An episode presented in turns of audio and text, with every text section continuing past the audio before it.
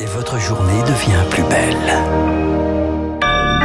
Bon réveil, bonne journée, soyez les bienvenus sur Radio Classique, mercredi 2 juin, 7h01.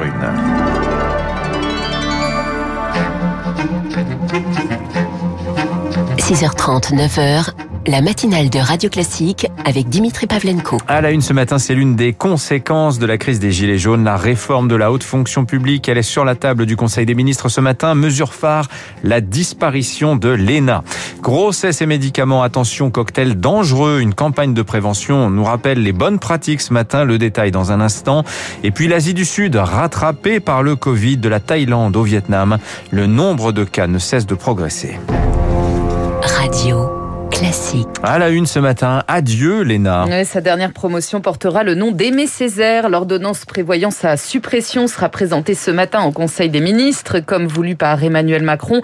L'école nationale d'administration, dont il a lui-même fréquenté les bancs, deviendra le 1er janvier prochain l'Institut du service public. Victoire Fort. Dès janvier 2022, les trois lettres qui déclenchent souvent les passions, ENA, auront disparu du fronton de la prestigieuse école de Strasbourg. À la place, c'est l'Institut national du service public qui formera tous les cadres de l'État. Fini le classement à l'issue de la formation qui détermine toute une carrière, fini aussi l'affectation dans les grands corps. Désormais, les hauts fonctionnaires auront une obligation de deux mobilités au moins au cours de leur vie professionnelle. L'exécutif veut aussi faire bouger les codes, les règles au sein des préfectures. Si la profession de préfet et de sous-préfet demeure, Emmanuel Macron met fin au corps préfectoral. L'Élysée dit vouloir diversifier les profils et tordre le cou à la reproduction des élites. Les détracteurs de ces mesures, eux, estiment que le président a cédé à la démagogie et que l'autorité de l'État s'en retrouve fragilisée. Emmanuel Macron qui lance ce mercredi son Tour de France dans le Lot, un déplacement de deux jours pour parler reprise économique, rencontre avec des élus, déambulation dans la rue, façon de prendre le pouls du pays à un an de la présidentielle. Après le zéro alcool, place au zéro médicament pendant la grossesse. Et oui, prendre un médicament enceinte, ce n'est jamais anodin et ça ne doit faire l'objet évidemment que d'un avis et ça ne doit se faire pardon que sur l'avis d'un professionnel de santé. Une grande campagne de prévention nous le rappelle aujourd'hui Augustin Lefebvre, il n'est pas elle n'est pas suffisamment assimilée ce message par les femmes. Oui, d'après un sondage, seuls 3 sur 10 se disent conscientes des risques liés aux médicaments, c'est bien moins que pour l'alcool ou pour le tabac. Résultat, un tiers des femmes enceintes de leur premier enfant prennent un médicament de leur propre initiative, ça grimpe à la moitié chez celles dont ce n'est pas la première grossesse.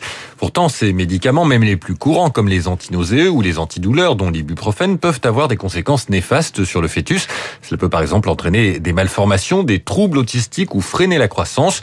Ce n'est pas systématique, mais une seule prise peut avoir des conséquences irréversibles. Les produits perçus comme inoffensifs à base de plantes ou d'huiles essentielles peuvent eux aussi être dangereux. Pour autant, il ne faut pas interrompre brutalement un traitement quand on apprend sa grossesse. Là aussi, un avis médical est nécessaire.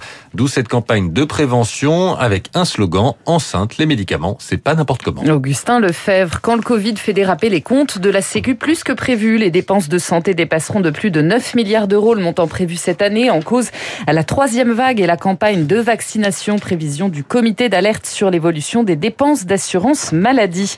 15 milliards d'euros supplémentaires débloqués aujourd'hui pour continuer de soutenir les entreprises. Budget rectificatif au menu également du Conseil des ministres. Dans le Parisien ce matin, le ministre délégué au compte public, Olivier Dussopt, assure que les impôts n'augmenteront pas pour éponger la dette. Le Royaume-Uni, lui, a vécu hier sa première journée sans un seul mort du Covid. Figurez-vous que ce n'était pas arrivé depuis le 30 juillet dernier. En revanche, la pandémie s'aggrave nettement en Asie du Sud-Est. De la Thaïlande au Vietnam, le nombre de cas s'envole ces dernières semaines. La Malaisie est complètement confinée de nouveau depuis hier. Alors on est loin des taux d'incidence européens avec 1000 à 6000 cas en moyenne selon les pays tous les jours. Mais c'est la dynamique régionale qui inquiète d'autant que la vaccination ne décolle pas, Rémi Pfister. Moins de 1% de la population est vaccinée au Vietnam, à peine plus en Thaïlande et seulement 4% en Malaisie. Les pays d'Asie du Sud-Est ont en fait misé sur la stratégie zéro Covid, isolés et confinés drastiquement, sans mettre en place une vaccination de masse selon l'épidémiologiste Antoine Flau. La stratégie euh, vaccinale est en effet un peu en retard. C'est aussi lié à des facteurs géopolitiques. Par exemple, le Vietnam a des contentieux de frontières avec la Chine et du coup ne fait appel à aucun des vaccins chinois. Euh, elle doit du coup acheter des vaccins plutôt plus chers à des conditions qui ont, ont apporté des retards. Un retard qui aurait permis aux variants indiens et britanniques bien plus contagieux de se propager à bas bruit.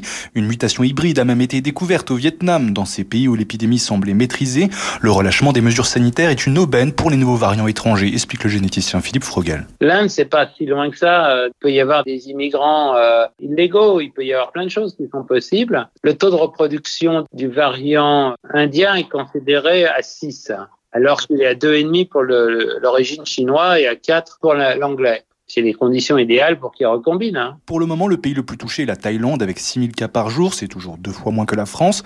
Mais sans campagne vaccinale de grande ampleur, le risque, c'est que ces pays multiplient les confinements ces prochaines années. Et sur le front du vaccin, justement, le Canada, lui, vient d'autoriser l'injection d'un produit différent entre la première et la deuxième dose à Melbourne, en Australie. Le confinement là est prolongé de 7 jours. Les autorités peinent à freiner l'apparition de nouveaux cas sur place.